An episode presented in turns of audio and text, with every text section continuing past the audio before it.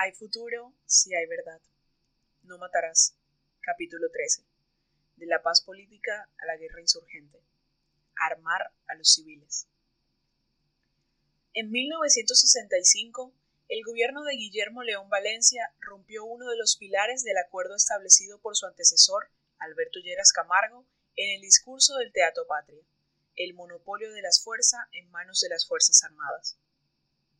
Ese año Valencia expidió el decreto que permitió armar a los civiles para la defensa nacional y la preservación del orden público, ante el riesgo de una supuesta amenaza externa.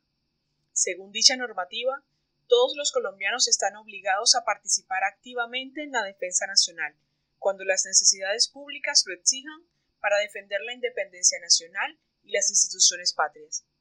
Esto permitió que el Ministerio de Defensa Nacional, por conducto de los comandos, autorizar a la propiedad particular de armas de uso privativo de las Fuerzas Armadas en consideración de la importancia de la movilización y acción de la defensa civil en el campo de la defensa nacional, por cuanto se definió como un asunto de competencia de la nación y no de manejo exclusivo de las Fuerzas Armadas. El decreto se convirtió en ley en 1968 bajo el gobierno reformista de Carlos Lleras Restrepo. Si bien no es atípico que los países establezcan leyes de defensa ante agresiones externas y convoquen a los ciudadanos a espuñar las armas, el contexto en el que se produjeron estas normas en Colombia distaba de ser el de una invasión extranjera.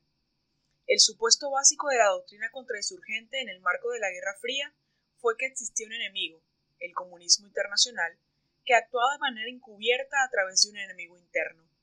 En Colombia ese enemigo fue representado en el oponente armado, pero también en quienes sin armas controvertieron el poder establecido. Como se ha mencionado atrás, para finales de los años 60 existían en Colombia por lo menos tres grupos guerrilleros marxistas cuyo objetivo era la toma del poder por las armas para instaurar un gobierno de corte socialista o comunista. Sin embargo, estos fueron tan débiles que en sus primeros años la fuerza pública casi los aniquiló a todos. Con esta idea de que la guerra insurgente es una guerra con el pueblo, la noción de enemigo interno se extendió y se vinculó a los opositores sociales y políticos, sindicalistas, profesores, líderes, estudiantes y activistas políticos que recibieron el trato genérico de subversivos. Este era el resultado de una notoria idealización en el interior de la fuerza pública que se derivó especialmente de la doctrina y el entrenamiento brindado por Estados Unidos.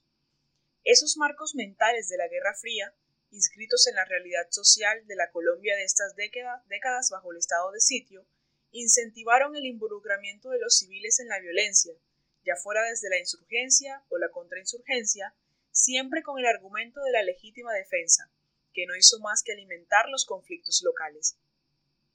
La participación de los civiles en el mantenimiento del orden público se legitimó en el Reglamento de Combate de Contraguerrillas, elaborado por el Comando del Ejército en abril de 1969. En este se dispuso organizar en forma militar a la población civil para que se proteja contra la acción de las guerrillas y apoye la ejecución de operaciones de combate y organizar a la población civil para que pueda reducir los efectos de la delincuencia común, de las catástrofes naturales y de la acción bélica en su territorio. Se aprobaron dos modalidades para la participación de los civiles, como Junta de Autodefensa y como Defensa Civil. Respecto a las juntas de autodefensas, estas fueron autorizadas para prevenir la formación de grupos armados, para adelantar operaciones de control, registro y destrucción, y para que fueran dotadas con armas y municiones por el tiempo que durara la acción. Los primeros grupos de autodefensas estuvieron conformados por propietarios de tierras y caciques políticos, lo cual posibilitó el establecimiento de órdenes sociales jerárquicos que garantizaron el control y la hegemonía de los más poderosos. Al amparo de estas disposiciones se armaron también los nuevos zares de las Esmeraldas, quienes mantuvieron bajo coerción armada el control del occidente de Boyacá y se armaron los primeros ejércitos privados de narcotraficantes, quienes ya eran un poder económico emergente en parte del Caribe, la Amazonía, el Valle y Antioquia. Dado el amplio margen de actuación que se les otorgó a esos ejércitos, muy pronto se convirtieron en grupos ofensivos que actuaron de manera criminal en contubernio con agentes de la fuerza pública. Como afirma Eduardo Pizarro, Más allá del origen espontáneo o inducido, ya sea por miembros de las Fuerzas Armadas, por hacendados o por mafias locales de narcotráfico las Esmeraldas, lo cierto es que el fenómeno rápidamente desbordó el marco local propiciando el surgimiento de un actor armado con amplia incidencia en todo el territorio nacional. De esta manera se sentaron las bases para una tormenta perfecta en las regiones, de un lado las guerrillas buscando la adhesión a la población civil, por el otro las autodefensas y paramilitares usando métodos no convencionales a nombre del Estado.